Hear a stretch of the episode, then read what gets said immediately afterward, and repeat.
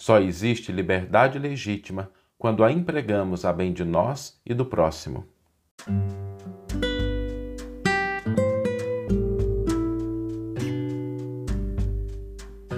Você está ouvindo o podcast O Evangelho por Emmanuel, um podcast dedicado à interpretação e ao estudo da Boa Nova de Jesus através da contribuição do benfeitor Emmanuel.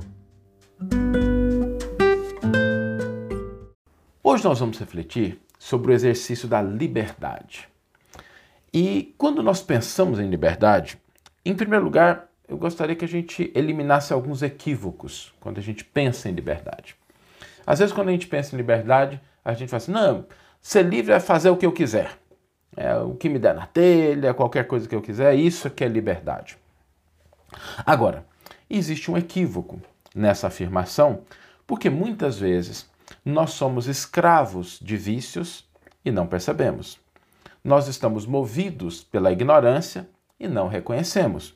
E aí, nesses, nessas circunstâncias, o exercício da liberdade não é o exercício legítimo. Porque, embora a gente aparentemente esteja buscando fazer o que a gente acha que quer, na verdade, nós estamos simplesmente sendo escravos de vícios, de aparências, de imposições externas.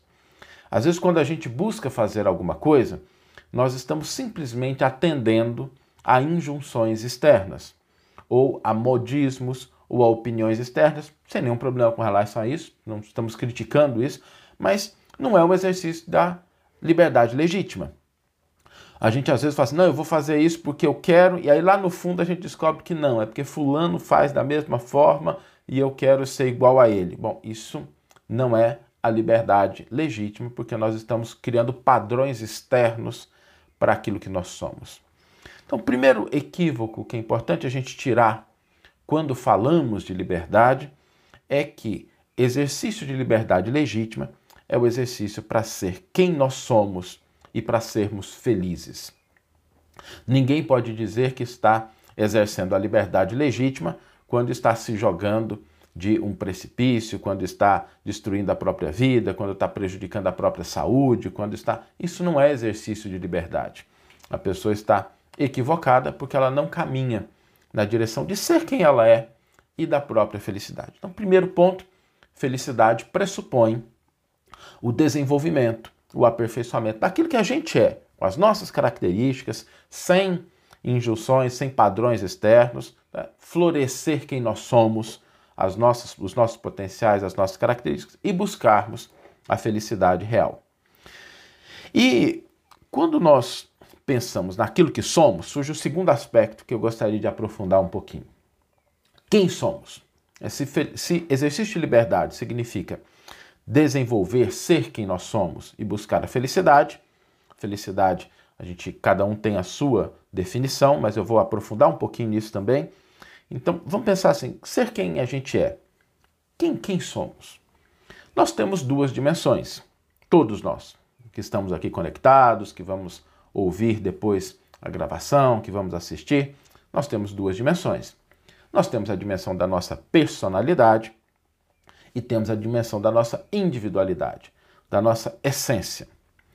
E do ponto de vista da personalidade, nós temos elementos que são importantes nós temos que construir uma família, nós temos uma formação educacional, nós temos posições, nós temos um corpo físico que a gente tem que cuidar. Nós temos essas dimensões da personalidade. E cuidar dessas dimensões significa a gente lidar com o mundo atendendo a esses aspectos. Os aspectos da dignidade, da saúde, do bem-estar, nada de errado com isso, tem a ver com essa dimensão de quem nós somos e da felicidade relacionada à personalidade. Mas existe uma dimensão mais profunda em cada um de nós, que é uma dimensão da nossa espiritualidade. E quando a gente fala de espiritualidade, não estamos nos referindo aqui a qualquer expressão religiosa. Todas elas são importantes, mas elas não dão conta da totalidade do que significa espiritualidade. Quando a gente fala de individualidade, de essência, existem duas coisas que definem a nossa felicidade: transcendência e comunhão. Quando nós transcendemos as limitações da personalidade, porque por mais que ela seja importante, ela tem uma data para acabar. a personalidade ela vai ter fim, ela vai encontrar um término. ninguém aqui vai ficar vivo para sempre do ponto de vista material, com o corpo material, com a personalidade. Nós vamos ter o processo natural de transformação que a desencarnação nos leva a enfrentar. Então, quando a gente olha só a personalidade, a gente tem uma felicidade temporária limitada. Quando a gente começa a olhar para a nossa individualidade, a comunhão é importante, a conexão, a transcendência, a gente se conectar com aquilo que nós temos de eterno, de imortal e aquilo que há de eterno e imortal também no outro. Felicidade para a individualidade pressupõe o atendimento dessas duas dimensões da nossa individualidade: comunhão e transcendência.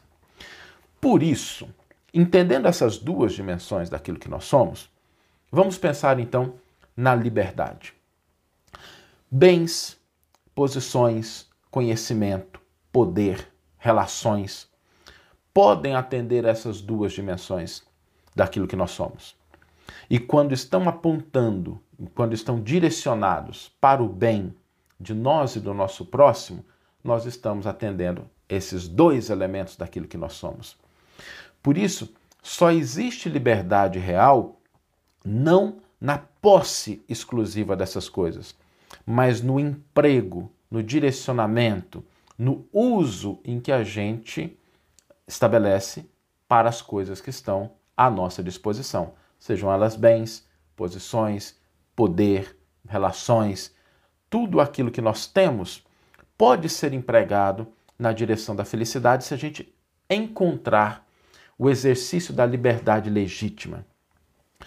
E quando a gente toma consciência disso, muitos dos nossos traumas, muitos dos nossos problemas começam a se dissolver, porque a gente começa a perceber duas coisas importantes a vida pode ser vivida de uma maneira mais leve. A gente pode se dar o direito de ter aquilo que a gente precisa, de ter aquilo que a gente gosta, de buscar as posições de conforto, nada de errado com isso, desde que nós também não esqueçamos do nosso próximo. Porque liberdade só existe quando nós produzimos bem, felicidade, quando a gente constrói algo. Aí nós estamos exercendo de fato a liberdade. Todos os outros movimentos, aparentemente de liberdade, são equívocos, que trazem prejuízos para a gente, que vão nos acorrentar a situações futuras.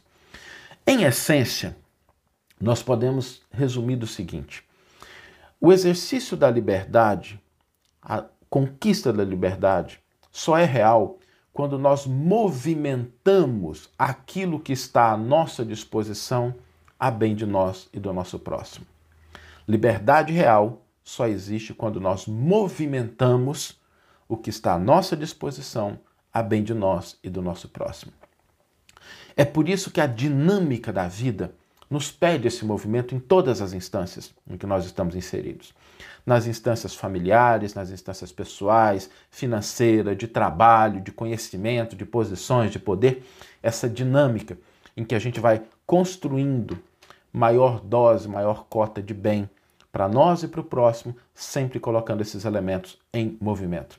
Porque sempre que alguma coisa que a gente possui paralisa, e isso nas menores coisas, se a gente guarda roupa em casa que a gente que não esteja servindo nem para nossa felicidade, nem para o nosso bem-estar, nem para o bem-estar do outro, o que, que acontece?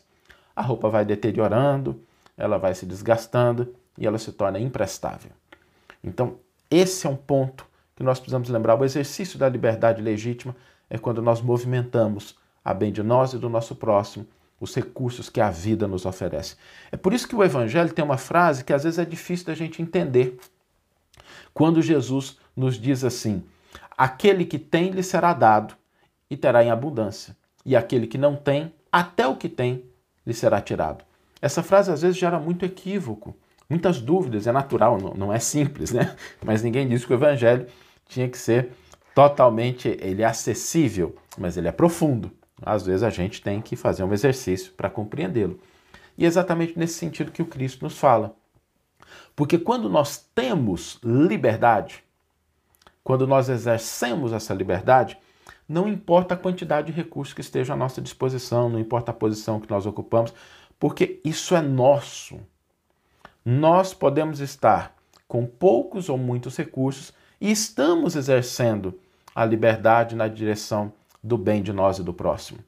Agora, quando a gente não tem isso, não tem jeito, porque as coisas externas, elas não são nossas. Elas são simplesmente emprestadas. E aí, o mau uso fica igualzinho à roupa que a gente comentou. Né? A gente pensa que tem muitas roupas, mas quando a roupa não está sendo utilizada, estou usando a roupa aqui como exemplo, né? muito do cotidiano nosso, para a gente tangibilizar esse ensino importante do Cristo. Quando a gente não usa isso a bem de nós, do nosso próximo, aquilo que a gente pensa que tem, que é nosso, se deteriora, se perde, se torna imprestável. Por isso, conquistemos aquilo que é o mais importante: a liberdade de agir, de pensar, de sentir, de construir a bem de nós e do nosso próximo. Vamos ler agora a íntegra do versículo e do comentário que inspiraram a nossa reflexão nessa manhã. O versículo está em Mateus, capítulo 13, versículo 12, e é exatamente aquele versículo desafiador. Pois aquele que tem lhe será dado e terá com abundância, mas aquele que não tem, até o que tem será tirado dele. E Emmanuel intitula o seu comentário Na Senda de Todos. Quanto mais tiveres, posse sem utilidade, títulos sem aplicação, conhecimento sem trabalho, poder sem benevolência, objetos sem uso, relações sem proveito, menos livre te reconhecerás para ser feliz. De certo que a independência não quer dizer impassibilidade à frente da vida. É razoável possuas reservas amoedadas, mas é importante se mantenham colocadas a serviço do amparo e do progresso comunitário. Que te exornes com lauréis terrenos, entretanto, mobilizando-os em auxílio dos semelhantes. Que entesoures cultura, todavia, utilizando-lhe as possibilidades em benefício do próximo. Que disponhas de autoridade, contudo, manejando-a na administração da bondade e da justiça, que conserve pertences diversos para conforto e apresentação individuais, doando, porém, o supérfluo no socorro aos que sofrem na retaguarda. Que contes com legiões de amigos, mas buscando motivá-los para as obras da beneficência e da educação. Quanto mais retivermos do que somos e temos em louvor do próprio egoísmo, ei-nos mais escravos da sombra em que se expressa o domínio do eu. Estejamos, porém, convencidos de que, quanto mais dermos do que somos e temos, em apoio dos outros, mais livres nos tornamos para assimilar e esparzir a luz que entretece o reino de Deus. Que você tenha uma excelente manhã, uma excelente tarde ou uma excelente noite e que possamos nos encontrar no próximo episódio. Um grande abraço e até lá!